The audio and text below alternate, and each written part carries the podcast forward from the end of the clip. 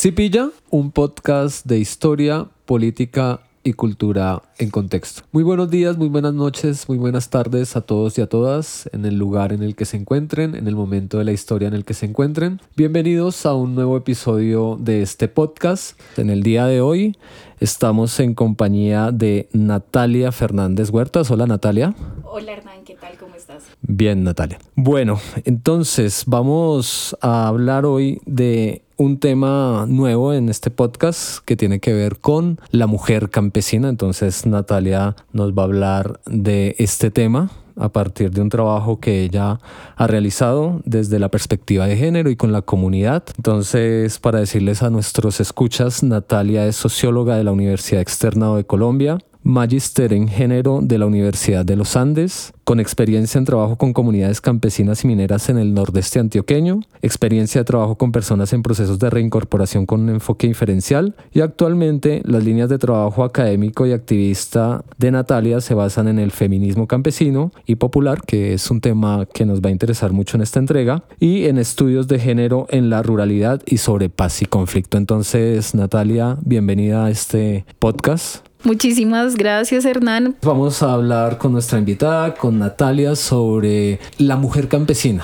Digamos que uno cuando piensa en el movimiento campesino no se pone a pensar un poco o mucho en la importancia que tiene la mujer dentro del desarrollo de las actividades que se dan en lo rural, en lo organizacional, en las luchas campesinas. Y escuchando alguna vez a Natalia, pues tuve la oportunidad de asistir a esa reflexión y a ese acercamiento que ella ha realizado eh, académicamente y también en el trabajo de campo con la mujer campesina. Entonces, leyendo tu trabajo, pues tú trabajas en un sector rural con una organización campesina que se llama la ACBC.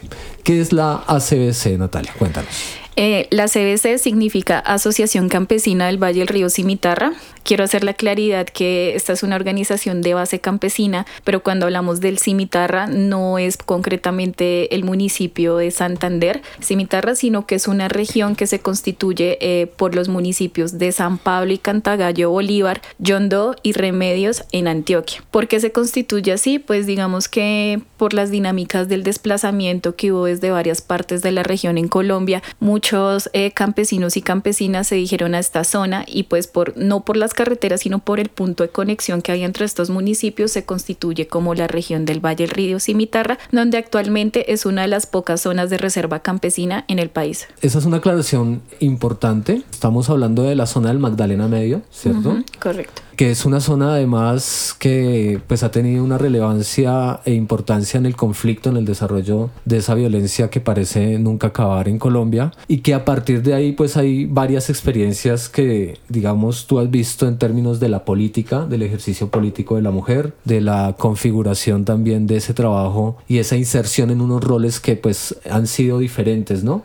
Y a partir de eso tú pues que has hecho esa investigación, ¿cuál es tu cercanía con esta organización campesina, con este sector, con esta geografía de Colombia? Bueno, yo inicié, mi, mi, primer contacto fue en el Magdalena Medio en Barranca Bermeja cuando se realizó el primer encuentro, el diálogo es la ruta, donde fue un encuentro masivo de 10.000, 15.000 personas a nivel nacional en Barranca Bermeja, donde se estaba tratando, se estaba pidiendo la primera mesa de negociación entre el gobierno y las FAREP. Eso fue en el 2011. A partir de ese momento, pues me enamoré de la región. Yo estaba estudiando sociología y decidí hacer mis pasantías como equipo técnico de la Asociación Campesina del Valle del Río Cimitarra. En ese momento, eh, la asociación se encontraba realizando el plan de desarrollo sostenible, que es como una herramienta de organización, de unas líneas de priorización que se hace en cada zona de reserva campesina. Después de eso, de ese trabajo, pues conociendo la región, yo conocí toda la parte como rural de lo que era remedios, estuve por muchas veredas en donde no había luz, acueducto, no había absolutamente nada, exponiendo, digamos, cómo eran las líneas que se iban a trabajar para que el campesinado,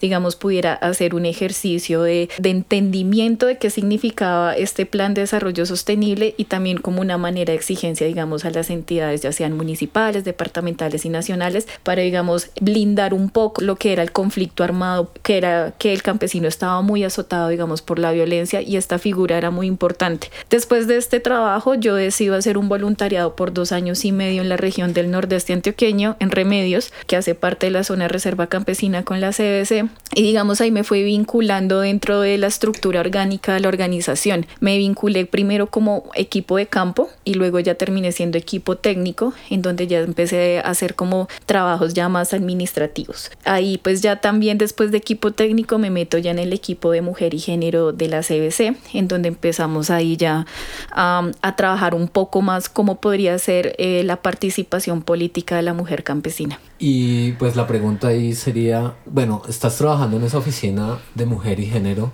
¿por qué acercarse a ese trabajo político? ¿Lo impulsaba la comunidad? ¿Es un rol que reclamaba la mujer? ¿Tú también estuviste en un momento donde te diste cuenta precisamente de que estaba pasando eso? Cuéntanos un poco al respecto. Em, empieza a surgir como la necesidad de que se empiezan a construir los comités de mujeres en, en la región de la zona de reserva campesina. Estos comités de mujeres pues en un principio era como para temas de que, que bailes, era muy cultural, ¿no? Que bailes, que tejido, que este tipo de cosas y digamos que desde los liderazgos campesinos de las mujeres empieza a decirse como bueno pues nosotras tampoco podemos hacer comités como por añadidura a una junta de acción comunal. Acá tenemos que avanzar en un tema de, de formación entonces este tema de formación que implica bueno conocer qué son las violencias basadas en género, cuál es nuestro lugar también en nuestro rol político dentro de la organización. Entonces, también como yo estaba tan metida en la organización, estaba en las comunidades, también sentía como que había una había como una invisibilización también sobre el trabajo que hacíamos las mujeres y también hicimos el análisis, bueno, en la CBC casi más de la mitad somos mujeres haciendo un trabajo político, organizativo, administrativo, entonces, también cómo cualificamos eh, nuestras habilidades, porque también creemos que tener un poder y tener toma de decisión era importante dentro del territorio. Entonces ahí empezamos como a decir, hay que trabajar en esto, hay que empezar a darle forma a esto y también estaba la coyuntura del acuerdo de paz. El acuerdo de paz con enfoque de género nos dio la oportunidad de que pudiéramos organizar la coordinadora de mujeres de la zona de reserva campesina, que se constituye, creo que en este momento van como 120 comités de mujeres en toda esta región que están abanderando una coordinadora de mujeres. Ok, eso me parece bastante interesante Natalia. Cuéntanos un poco también a partir de esa experiencia, pues uno digamos, lo primero que piensa es, bueno, esa formación política, ¿cómo se da? ¿Es un proceso interno de la comunidad? ¿Los que forman son los hombres o las mismas mujeres? ¿O hay una cuestión también en términos de las contingencias y desarrollo de las situaciones dentro del espacio de violencia, de paz, de desarrollo sostenible? ¿Cómo es esa formación política de la mujer campesina en ese sector? Y bueno, digamos que puede ser algo que también se represente en otros sectores de Colombia, ¿no? Sí, yo, yo diría que aunque había una motivación interna, no podemos dejar de lado que también los temas de formación, por ser seres sociales, siempre se da a partir del intercambio. En este caso, con la asociación, digamos, el tema de formación de mujer eh, en aspectos políticos y organizativos también se da de manera también muy externa. Ah, fuimos varias compañeras que desde Bogotá o desde Medellín o desde Bucaramanga íbamos a las regiones y empezamos a hacer estos talleres de formación sobre violencias basadas en género, eh, sobre, bueno, eh, cuáles por qué la mujer es invisibilizada, qué es el tema del patriarcado. Todos estos aspectos los fuimos como desarrollando ahí y pues obviamente ya quedan unas capacidades instaladas dentro de las compañeras. Ya las compañeras también empiezan a tener espacios de formación política con la CLOC Vía Campesina, que es una de las organizaciones que tiene como bandera el feminismo campesino y popular. Entonces ahí, ahí se empiezan a formar compañeras campesinas que tienen unas claridades en temas como pues importantes como las violencias, participación política, la agroecología, el tema de paz. Entonces ellos empiezan como a construir unas líneas fundamentales en donde ven que pues toda la participación, todos los problemas que se dan en la comunidad pues tienen ellas que aportar algo desde su rol como mujer campesina.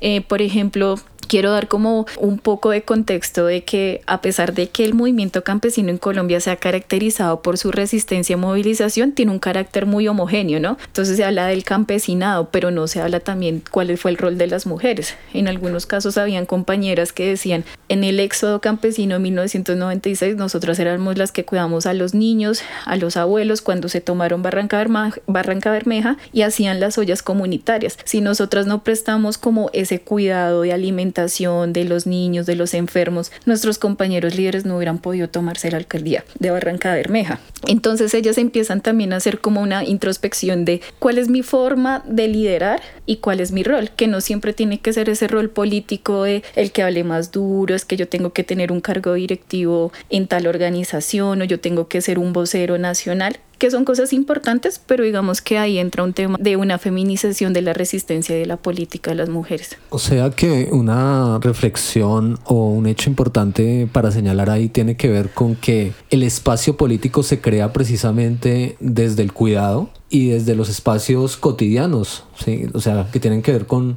primero, la comunidad en términos de la familia y de cómo eso va tejiendo una serie de relaciones, ¿no? Hay un rol político importante, ¿no? Es el principal. Total. Ellas hablan pues como que el cuidado se da también de manera comunitaria, ¿no? Porque pues no es tampoco un proyecto separatista donde las mujeres entonces hacemos acá, miramos cómo nosotras salimos adelante y los hombres miren a ver qué hacen, sino que es un rol muy de el uno y el otro, ¿no?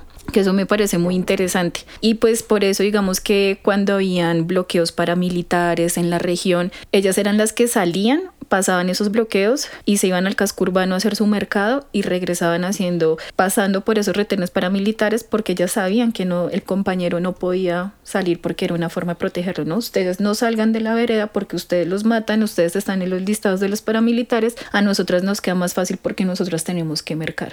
¿Sí? Yo creo que entonces eh, es un proyecto también que ellos hablan de, de, las redes comunitarias, ¿no? Que me parece muy interesante y que para ellos eh, ahí también empieza el ejercicio político. Tú hablas de los retenes, de, de, esas situaciones particulares que ha tenido la comunidad en términos de la violencia, ya acercándonos un poco a eso. Y para seguir entonces con esa reflexión sobre la mujer campesina, yo quisiera hacer este paréntesis para hablar un poco de cómo la violencia ha seguido azotando esa región, por ejemplo, que tú nos cuentes de, pues de primera mano porque tienes, digamos, esa cercanía con la comunidad del Valle de Cimitarra. Y decir que al día de hoy, 19 eh, de agosto del 2023, eh, las víctimas, líderes y lideresas sociales en Colombia son 100 y el último asesinado fue Eduardo Timaná el 4 de agosto en Pradera Valle líder indígena, campesinos y campesinas, indígenas, todas estas personas que siguen siendo víctimas precisamente porque están en lo rural, precisamente porque son resistencia. ¿Cómo abordamos eso? ¿Cómo está esa situación en estos momentos?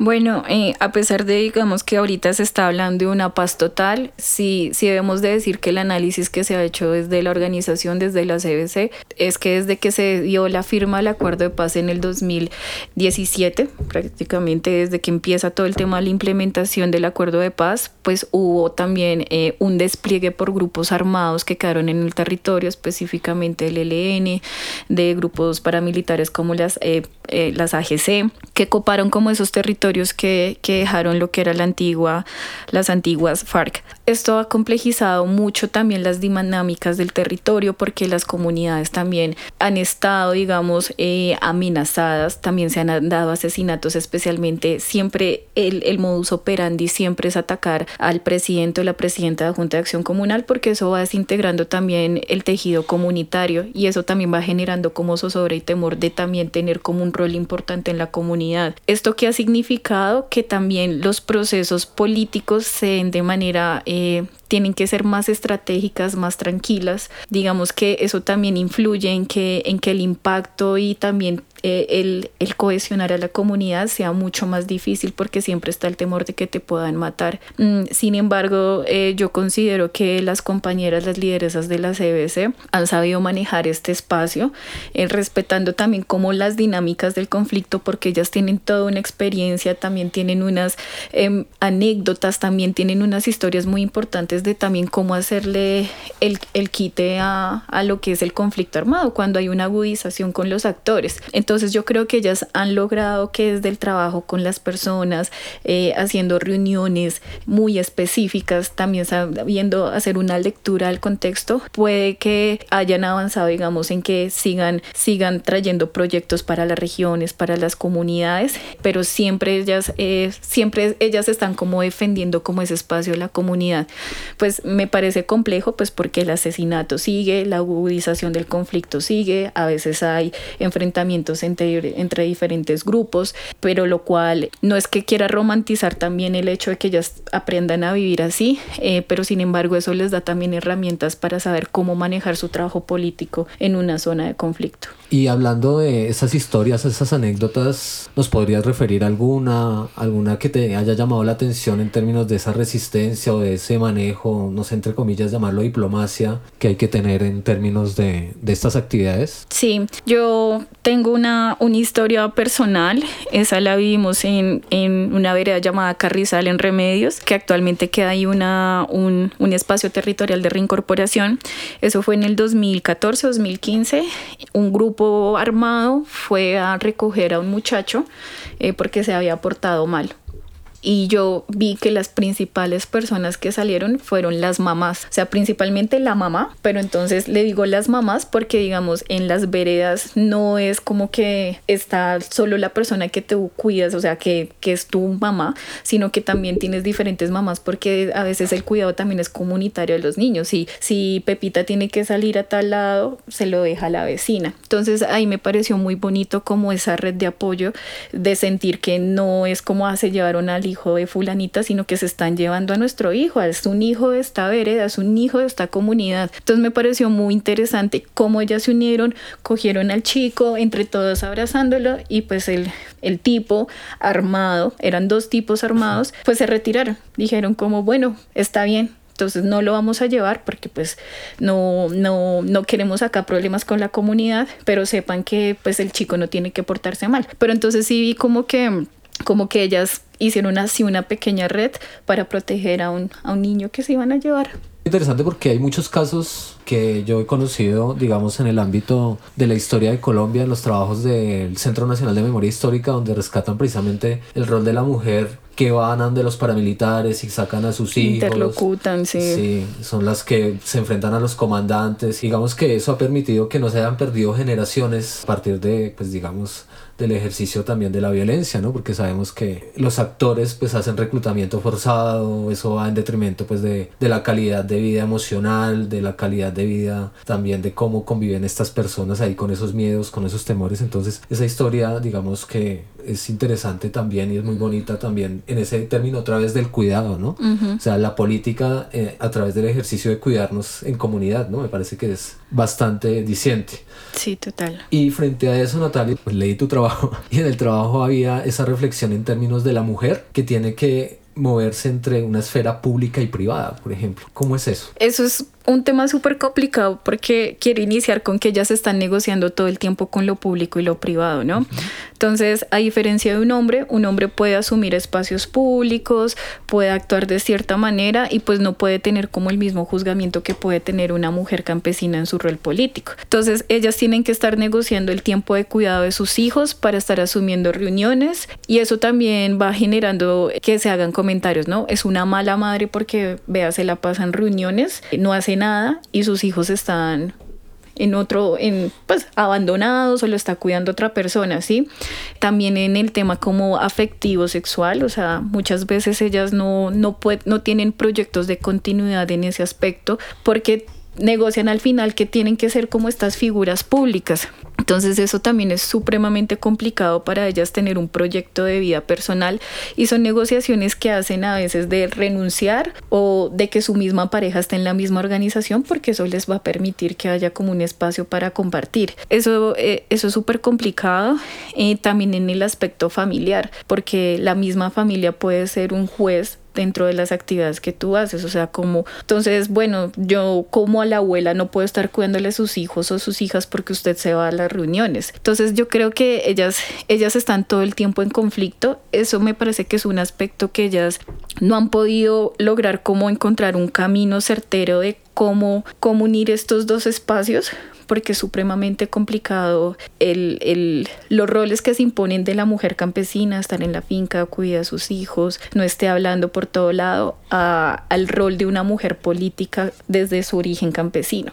Entonces, siento que los aspectos públicos y privados en ellas se ven muy marcados y ellas también a veces lo marcan de alguna forma, en donde tampoco quieren que sus hijos se metan a la organización, por ejemplo. Entonces, siento que ellas tratan de, asumen ya su, su destino político, pero digamos, eh, también renunciando a muchos aspectos privados que pueden ser muy dolorosos para ellas.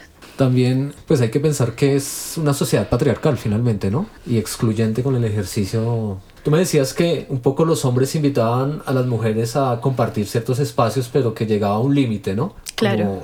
Como, que de ahí no se puede pasar. Sí, en la tesis, en el artículo que escribí, hay documentado una historia de en este caso ella es la figura más representativa de la CBC. Era una mujer campesina que no sabía escribir ni leer, pero su compañero era un líder muy importante. Un líder muy muy importante fue de los que sufrió la persecución por parte del Estado. Él tuvo que eh, desplazarse, sí, separarse de su compañera, pero entonces antes de que pasara toda esa agudización del trabajo, él la fue formando. Él la fue formando en el sentido de que la arrastraba de, bueno, métase a la Junta de Acción Comunal. Bueno, empiece como tesorera. Entonces ella empieza a generar ahí como capacidades. Ella, ella comenta que aunque en su relación tenía eh, su pareja estable, tenían sus hijos, llega un punto en que ella empieza a sobresalir porque cuando su esposo y los demás compañeros, que todos fueron hombres, tuvieron que desplazarse, exiliarse y otros fueron encarcelados, a ella la designan para que asuma todo el timón de la organización. Ella al hacer esto, pues a pesar de que nadie da un peso por ella porque no sabía escribir, no sabía leer, es una mujer que hace su, su liderazgo político desde el amor, desde el cariño,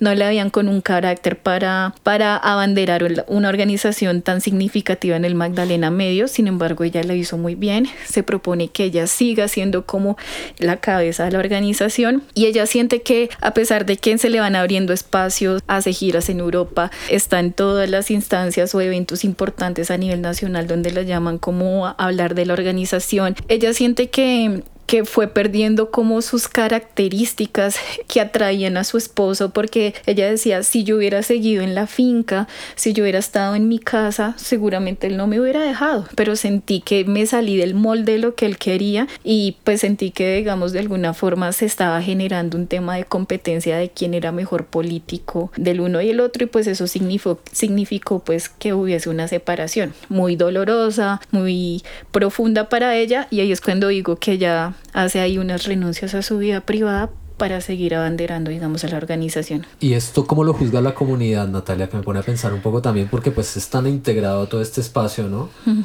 ¿Cómo, ¿Cómo asume eso la comunidad? Pues digamos que ella es una persona demasiado querida porque en verdad me gustaría que la conocieran porque es una persona que es... Andrea, no, Irina. Eh, Irene. Irene. Irene. Irene. Es muy carismática, es muy desde la escucha, es muy amorosa. Entonces la comunidad la quiere, también la acompañó mucho, digamos, en el, en el rompimiento, pero digamos, sí, siempre van a ver los comentarios, siempre van a los comentarios de quién le manda a ella no estar en la, o sea, quién le manda a ella haber decidido tomar esas tareas y dejar solo a su esposo, sí, como que eso, digamos, que esos comentarios también refuerzan como, uy, estoy siendo una mala mujer, no estoy siendo la mujer que debería ser. Entonces, claro, se, se refuerza también esa idea de que, y un toma también de culpabilidad de que hice mal, yo nunca nunca pues solo estaba asumiendo mis tareas, él sabía perfectamente cuando me metí a la organización que esto era así. Entonces yo creo que el, comentario también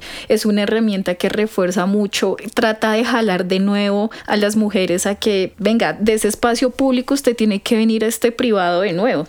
Acá es su lugar. Las mujeres campesinas no están para estar hablando o asistiendo a reuniones, porque el tiempo es dedicado a otras cosas. Entonces siento que eh, es duro también como la comunidad juega un papel para juzgar a las mujeres campesinas. Claro, yo leí un poco en tu trabajo sobre el chisme, ¿no? Sí, como una dinámica que hay del chisme el chisme como obstáculo. Entonces, obstáculos a nivel comunitario y organizativo. Entonces, hablando de la comunidad, un poco esa dinámica del chisme, ¿no? Como se presenta. Sí, yo, yo te decía que el chisme es, un, es una herramienta muy efectiva para que la mujer campesina en su rol político eh, se vuelva un obstáculo. No solo que renuncie, sino que también tiene que estar todo el tiempo demostrando que, que no es verdad lo que están diciendo. Entonces, por ejemplo, no sé, el chisme que mencionaban un poco era como, no, es que ella no, no fue a tal lado, eh, no fue a tal sitio porque es que tiene cuento con, con tal líder, entonces están ahí como peleando o vea que esta señora no está, no está cuidando a sus hijos, eh, los deja por ahí tirados y ella se va como tres días y no les importa, entonces, o el chisme también dentro de la organización, vea que fulanita no, no hizo tales reuniones, vea que fulanita no está rindiendo en esto. Entonces yo siento que el chisme siempre está como eh, jugando para que ellas siempre estén diciendo qué tienen que hacer.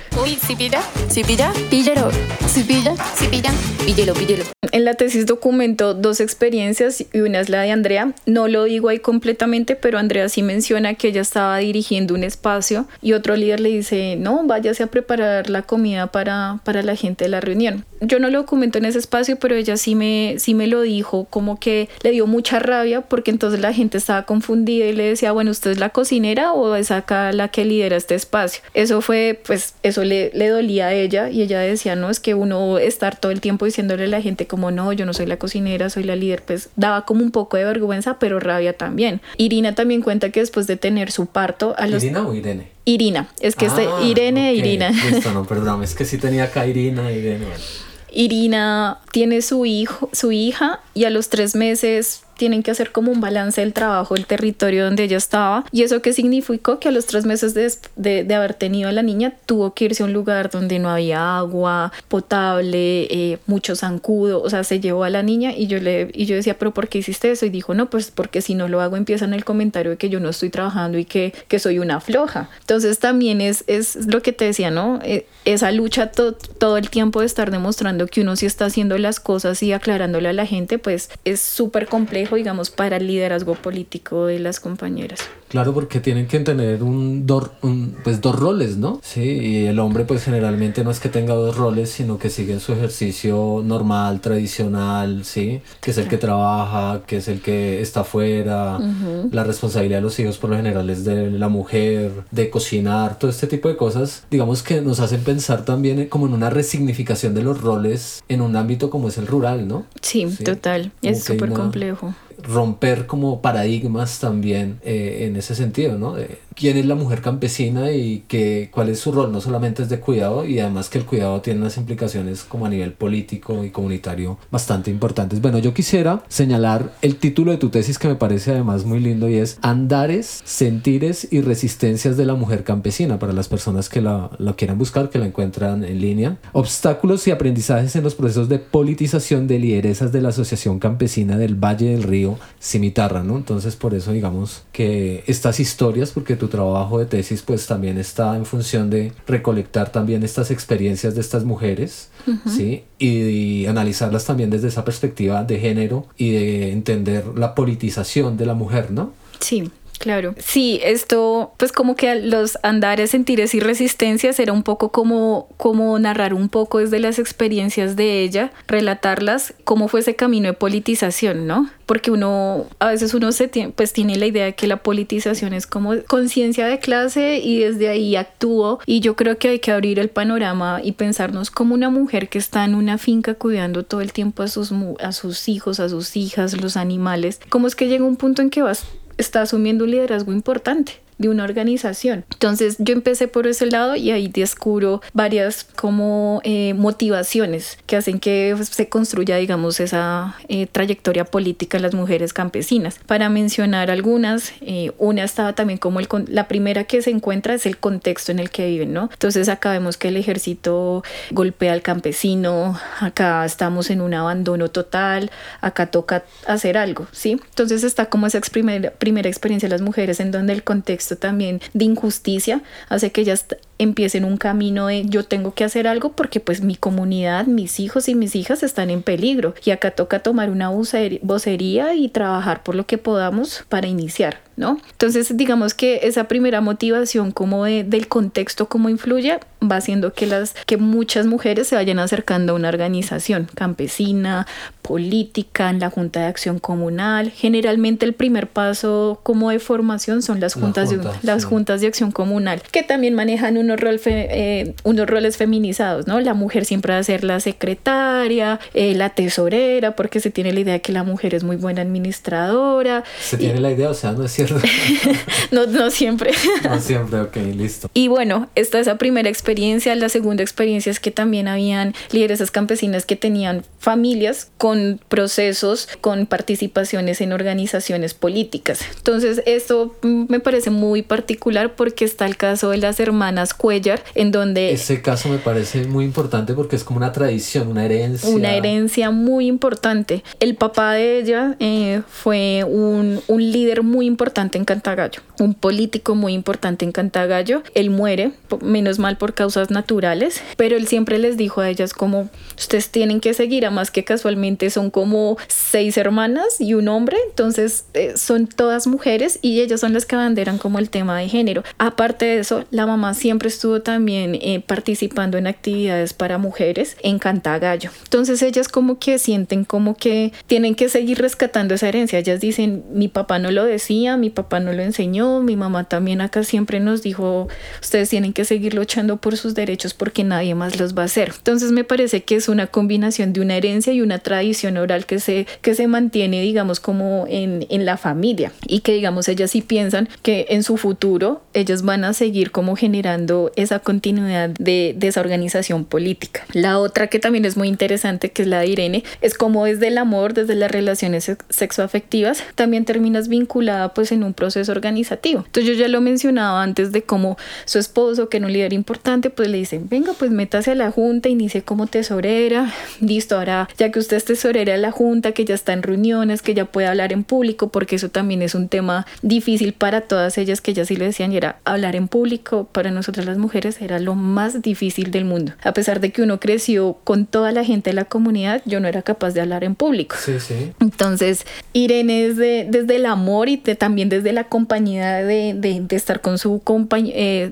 con su pareja, ella pues termina ahí en, en, en, el proceso, ¿no? También están las motivaciones económicas. Está el caso de, de Sandra. Sandra lo dice como yo me voy a meter a la organización porque de pronto puede salir algún proyecto, puedo tener algún beneficio económico y yo tengo dos hijas y soy una madre soltera. Entonces como que eso también es importante hablarlo de que no siempre es por la motivación de una justicia social, sino también hay temas personales.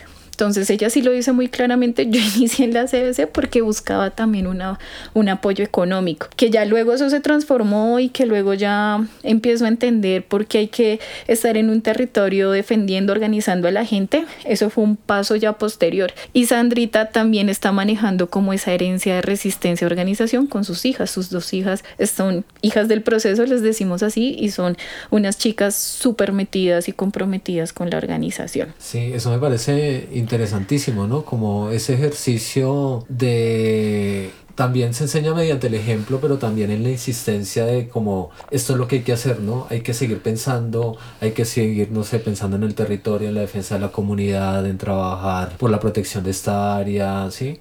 Sí, ese caso de las hermanas Cuellar y todas esas motivaciones, que es una parte importante de tu trabajo, son para ponernos a pensar en algo que te va a preguntar y es, ¿tú crees que eso pasa en otros sectores campesinos en Colombia? ¿Es una constante? ¿Puede ser? ¿Has tenido la oportunidad de conocer algunas experiencias? this?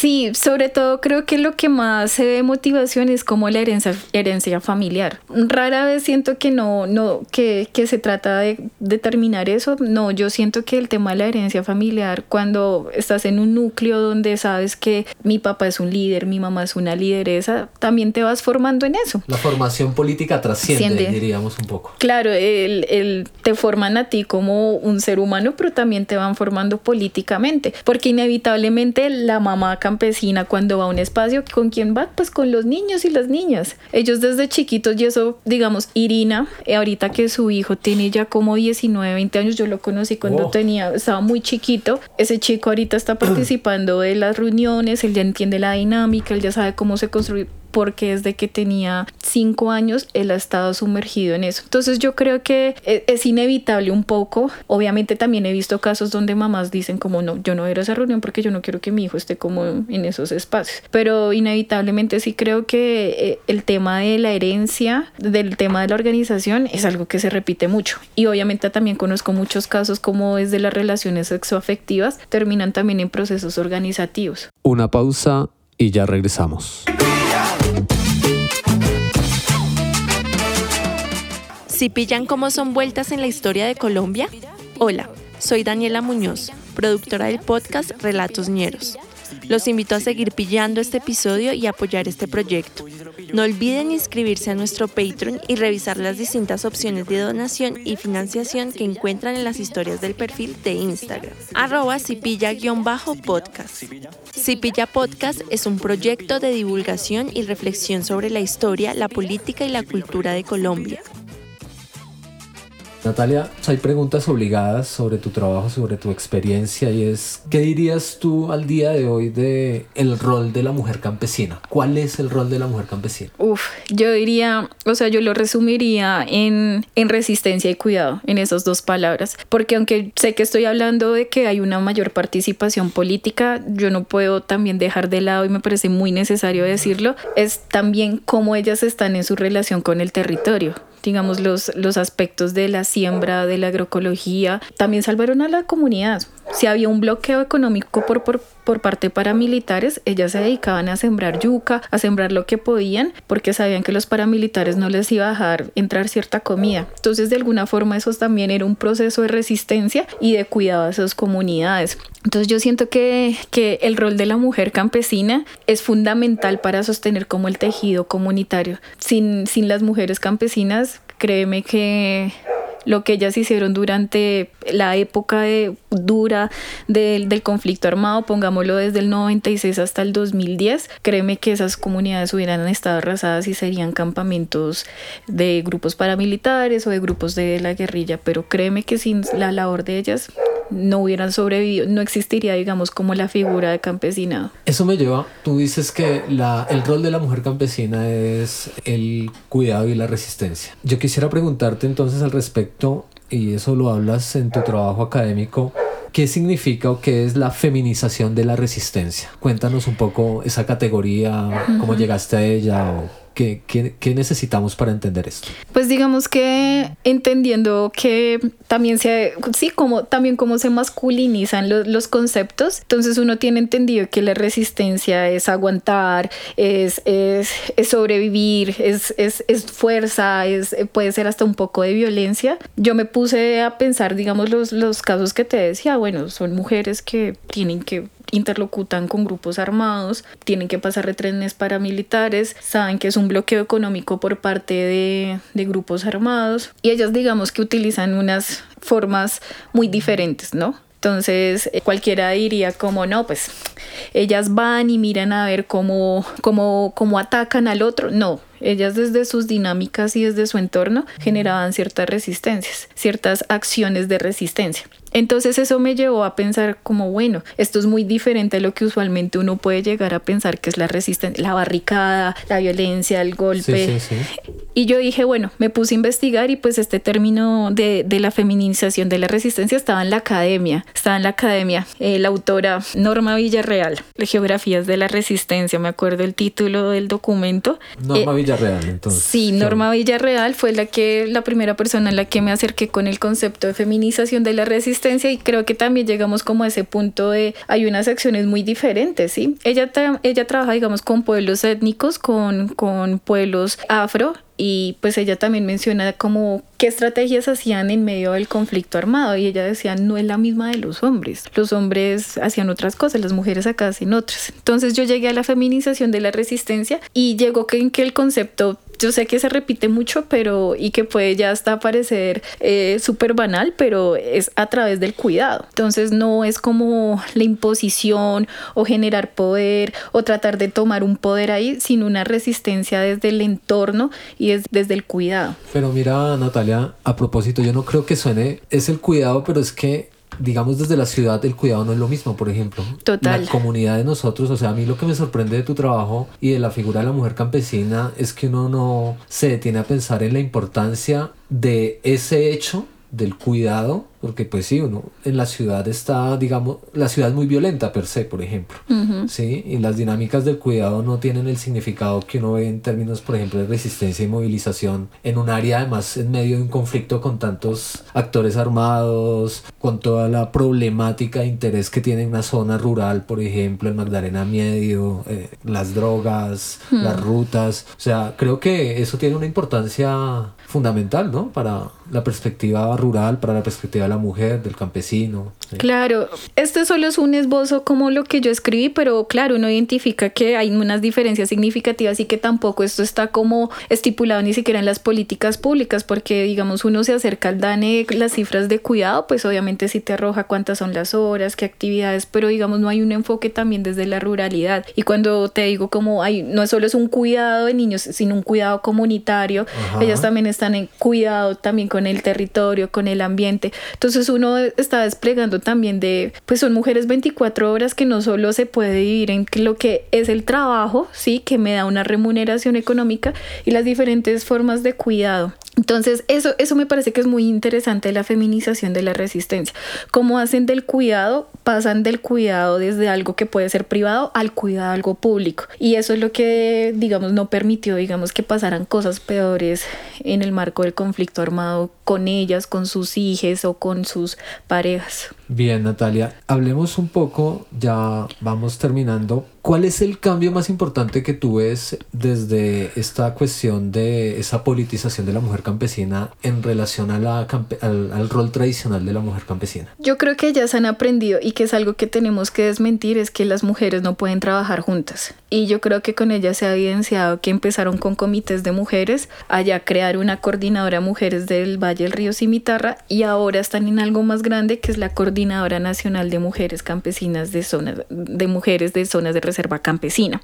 Entonces yo siento que ellas han, han logrado escalar hasta nivel nacional con otras zonas de reserva campesina, cómo es el trabajo, ¿no? Cómo podemos trabajar desde diferentes territorios, de diferentes culturas, desde diferentes puntos geográficos, en pro de también que las mujeres campesinas tienen una visibilización importante en la lucha del campesinado en Colombia. Entonces creo que eh, han avanzado también muchísimo en que también se están tomando como espacios de poder y decisión dentro de las organizaciones. Ellas también han adelantado como proyectos en donde identifican cuál es el nivel de participación de las mujeres campesinas, ¿Con qué fin? Con que miremos, bueno, qué líneas, porque tampoco podemos ser como eh, los talleres de siempre que se hacen de género. Vamos a identificarnos, que no es que quiero que crean que es banal o que no es importante, sino que, bueno, sí ya identificamos qué son las violencias basadas en género, pero también identificamos por qué la mujer campesina no está participando, qué podemos hacer, qué líneas podemos trabajar. Bueno, creemos un protocolo de protección y autoprotección para mujeres campesinas desde la ruralidad, qué herramientas podemos crear. Yo creo que ellas han avanzado muchísimo en la construcción de sus propias herramientas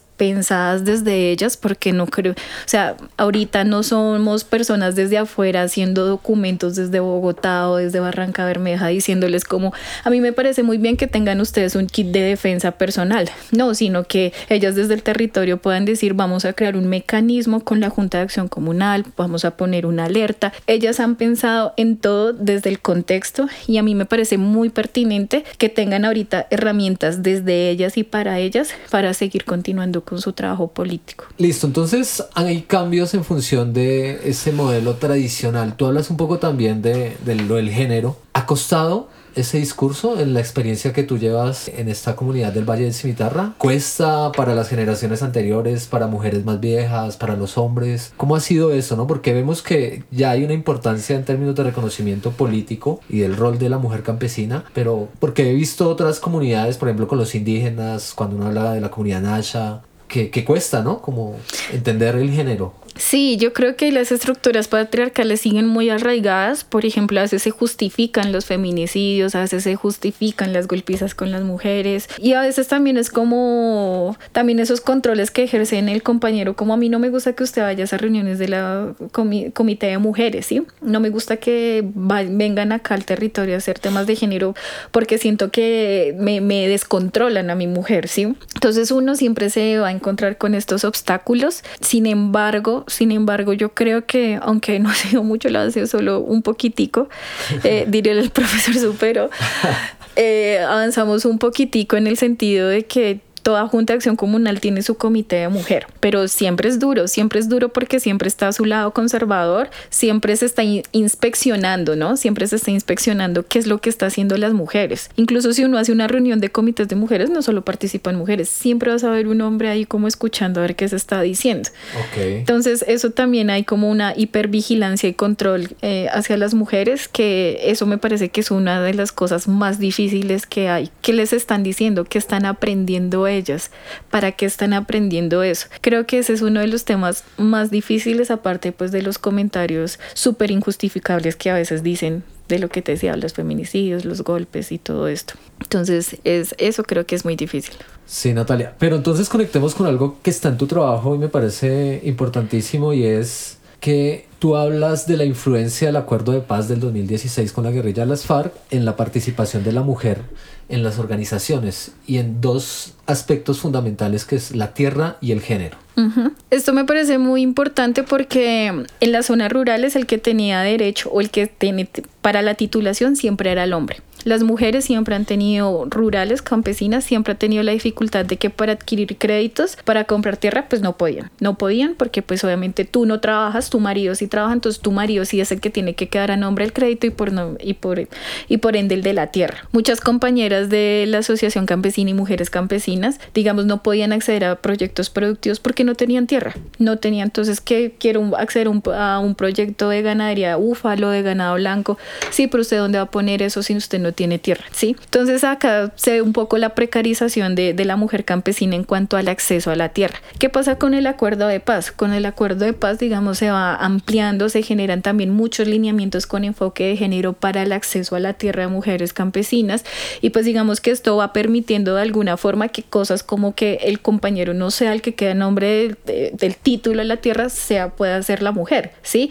Pasaba también que antes de que se empezara como a meter el enfoque de género, antes del acuerdo de paz, pasaba que si el hombre moría, no era la compañera la que se quedaba con, con, con la tierra, sino era el, el hijo varón, ¿sí? Entonces... Una, una cuestión bien edad media, de herencia por el lado del hombre. Sí, entonces eh, una cosa súper, o sea, una vulneración al derecho de las mujeres al acceso a la tierra increíble. Mira que hay una reflexión ahí sobre realmente la mentalidad medieval alrededor de la tierra que hay en Colombia, ¿no? Total, o sea, imagínate. La tenencia, sino la herencia de la tierra. tierra. Total, sí, total, sí, como si esto fuera una hacienda, o sea, sí, o sea, se maneja todavía el feudo, pero esto, esto fue cambiando muchísimo porque después del acuerdo de paz empiezan a darse como nuevos lineamientos para el acceso a las mujeres a la tierra, acceso a proyectos productivos, acceso a créditos desde el Banco Agrario, para ser puntual, y pues esto también va mejorando y uh, las condiciones de vida de las mujeres teniendo una autonomía económica. Eso por un lado, pues el acuerdo de paz da como todos estos lineamientos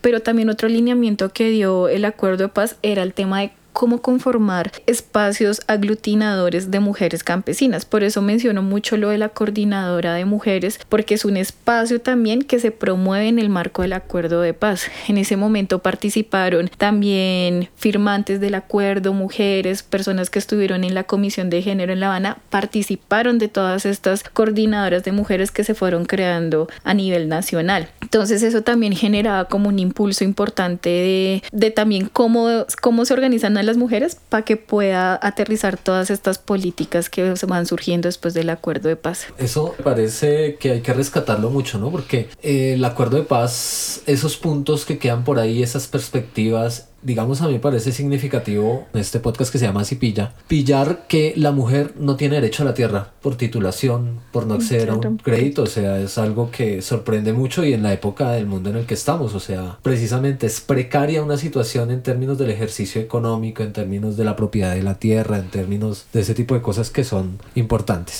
Uy, Cipilla, píllelo. Uy, Cipilla, Cipilla, píllelo. Cipilla, Cipilla, Cipilla, Cipilla, Cipilla, Cipilla, Cipilla, Cipilla perrito. Cipilla. Cipilla. Cipilla. Eh, Natalia, pues por último yo quisiera preguntarte y que nos contaras sobre algo que aparece en tu trabajo y es feminismo campesino y popular. Como te decía al principio, las compañeras eh, estaban asistiendo a formaciones internacionales con la Clock Vía Campesina. La Clock Vía Campesina es una, un movimiento, una organización internacional, transnacional, se llaman ellos un poco, que aglutina todo el movimiento campesino a nivel mundial. Ellas empiezan a tener esta formación, sobre todo con el movimiento Sin Tierra en Brasil, eh, donde se empieza a hablar sobre la primera vez como qué es el feminismo campesino y popular. La Vía Campesina hace una definición de, de, de este concepto como la manera en que las mujeres tienen varios lineamientos, participación política, autonomía económica, cuidado ancestral, saberes ancestrales, agroecología y también algo muy muy importante es el patriarcado interno. ¿Qué es el patriarcado interno?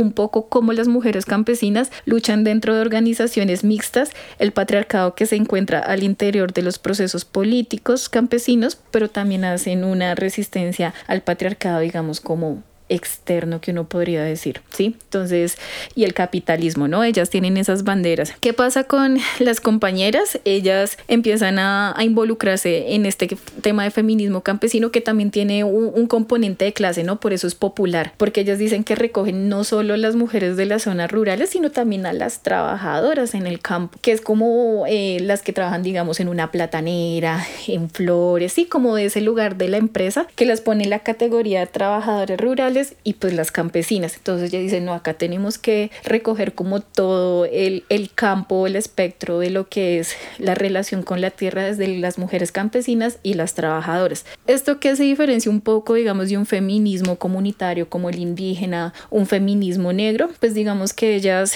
pues no hacen reivindicaciones pues étnicas, pero sí más que todo de clase, ¿no? Contra el capitalismo, el patriarcado. Y ellas hablan también de una relación muy especial con la tierra. Por ejemplo, los aspectos agro ecológicos, también como la participación de las mujeres en el mercado, ¿no? El campesinado y el capitalismo, pues hay una relación ahí dialéctica, pero digamos que el campesinado también sobrevive los procesos de comercialización y producción que se pueden dar en, este, en esta escena. En este sentido, el feminismo campesino y popular, dice la Cruz Vía Campesina, puede tener sus propios lineamientos de acuerdo a cada territorio. Las compañeras en región eh, de la CBS, el Valle del Río Cimitarra, han trabajado tres temas que me parecen muy importantes que aterrizan un poco este feminismo campesino. Uno, relación de las mujeres campesinas con la tierra, en todo el tema de siembra, proyectos productivos y bueno, esto. Otro punto, el tema de salud y cuidado. Entonces se ha identificado pues muchas mujeres con problemas de cáncer de útero, virus del papiloma humano, sí, como todos estos de cómo la mujer campesina pues también empieza a generar procesos, bueno, de formación en medicina, también el tema de atención prioritaria y pues el tema de cuidado, ¿no? Que eso ya lo hemos hablado. Y por último, un punto muy importante, ellas hablan mucho de la participación política, pero es una participación política que no te decía que se basa en, en el política, en la política de la representación, sino en la, otro tipo de política que es como desde, la, desde lo comunitario. Por ejemplo, tú miras allá yo, yo estaba pensando, todo el mundo se lanzó al Consejo en, Colombia de diputado asamblea, en el Valle del Río Cimitarra las compañeras lideresas, ninguna se lanzó. Pues no es que no lo vean como prioridad, pero sienten que digamos no es un camino que digamos a ellas les interesa ahorita, ellas son desde una política, desde lo veredal, desde lo comunitario. Y pues aunque sí les parece que hay otras personas que lo pueden asumir, ellas sí hacen su acción desde, desde estos espacios que mencionaba anteriormente. Entonces ese feminismo campesino y popular también se construye porque no se sienten recogidas de pronto en un feminismo muy blanco, occidental, muy desde la ciudad, ¿sí? Ellas también tienen unas posiciones también frente al aborto, frente a una historia donde hubo tantas masacres masacres, tantos asesinatos. Sí, para ellos el tema de la reproducción y la vida, sin irnos al lado conservador, pues tiene un significado muy importante. Entonces, digamos que se alejan un poco de las posiciones de lo que puede ser, aunque las respetan totalmente. Entonces, yo creo que ya se empiezan a construir como esta idea de feminismo también desde sus experiencias aunque a veces una compañera decía, a veces queremos ponerle nombre a todo, ¿no? O sea, feminismo, organización tal, pero a veces ella decía, a veces este es el actuar desde las mujeres campesinas. Entonces a veces me ponían como, como a dudar, bueno, si a veces desde afuera estamos catalogando o etiquetando procesos, pero ellas digamos que han tratado, porque no voy a decir que ha sido un proceso en que todas digan sí soy feminista campesina, algunas sí las dicen, otras no, pero es un proceso digamos que han tratado de interiorizar y lo han trabajado también en sus espacios de formación. En ese ejercicio de declararse feminista campesina o entender el mundo desde esa perspectiva, el espacio, digamos que lo rural también se entendió un poco precisamente desde lo conservador, desde lo religioso. ¿Cómo es ese choque con, digamos, lo católico? Porque me imagino que son comunidades católicas. Mm, sí, ellas son muy... Generalmente uno encuentra más que todo como comunidades evangélicas en ah, esta zona. Perfecto.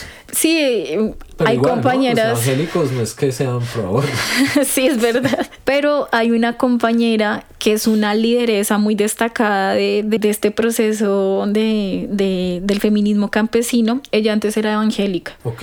Y empezó todo el proceso de formación y ella es de las que se menciona como feminista campesina y pues dejó de ser evangélica. Y es una chica súper, pero también súper, súper eh, abandera mucho el tema de realizar cooperativas, el tema de trabajo de, de la comunidad.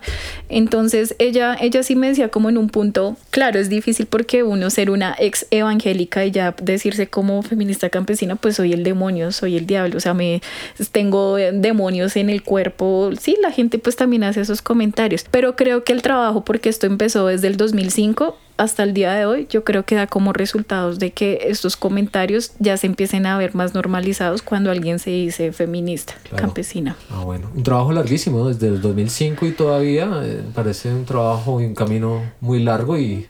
y sin acabar. Y sin acabar, claro, en construcción.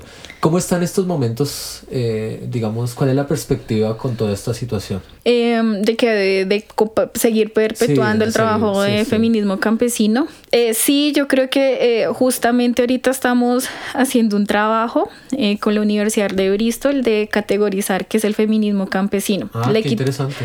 Sí, entonces estuvimos trabajando con ellas y ellas sí me, ellas estaban en, están en un punto de, de análisis y reflexión de en qué punto estamos y que lo que estamos ahorita como muy débiles en temas de formación. Ellas le apuntan mucho al tema de formación porque sienten que dejando capacidades instaladas, el día en que ellas no estén o que pase algo, venga otra y pueda como asumir esos espacios. Pero ellas son muy críticas porque en el 2005 cuando empezó ellas tenían como ese enfoque género desde el desarrollo, ¿sí? ¿Qué es ese enfoque género del desarrollo? Bueno, pues es esa idea como de cómo desde la cooperación internacional, desde se fortalecen a las mujeres y ellas están cómo cambiando esas dinámicas, ¿no? Porque ellas también van conociendo otros enfoques, otras ideas. Entonces ellas estaban pensando como, bueno, sí, somos campesinas y tenemos que dirigirnos al tema productivo, pero pues también nosotros cómo nos apuntamos a espacios de decisión más fuertes dentro de nuestra organización. Tenemos que también tomar decisiones y evitar esa hipervigilancia y ese control. Entonces yo siento que ellas le están apuntando como al fortalecimiento de unidades productivas desde ellas. Por ejemplo, ellos ya dicen como,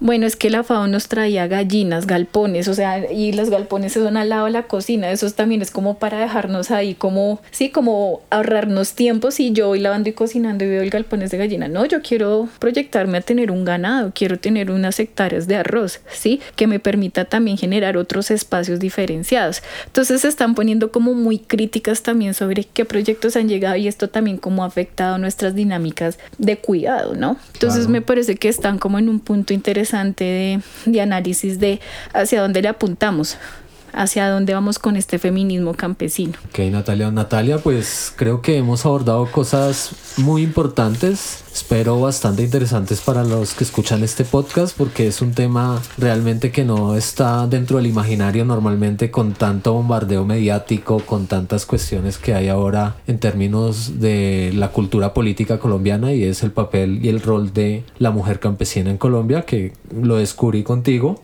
Y me parece bastante importante y te agradezco mucho pues haber venido a este podcast, eh, haber pues respondido a estas preguntas en esta especie de conversación. Y pues nada, quisiera pues unas palabras finalmente agradeciéndote tu presencia acá. Muchísimas gracias Hernán por el espacio, me parece muy interesante. A todas las personas que escuchen, pues súper agradecida también, pues me parece que yo no quiero visibilizar, sino relatar un poco. Pueden, digamos, acercarse a los procesos de la Asociación Campesina del Valle del Río Cimitarra, tienen una página internet. Creo que también es muy interesante que podamos eh, en estos contextos también en, del país fortalecer también, digamos, la escena de las mujeres campesinas que a veces queda invisibilizada entre varios, entre varios sectores, ¿no? A veces se habla de mujer rural y pues entra todo y yo creo que hay que tener como una idea diferenciada también de la labor, de la historia eh, que han realizado las diferentes mujeres del país. Entonces, muchísimas gracias a ti, Hernán, y bueno, Gracias por el espacio nuevamente. Listo, gracias Natalia, gracias a todos por llegar hasta este punto. Recuerden que nos encuentran en las redes sociales, eh, arroba podcast. Eh, no olviden seguirnos y nos pillamos la próxima.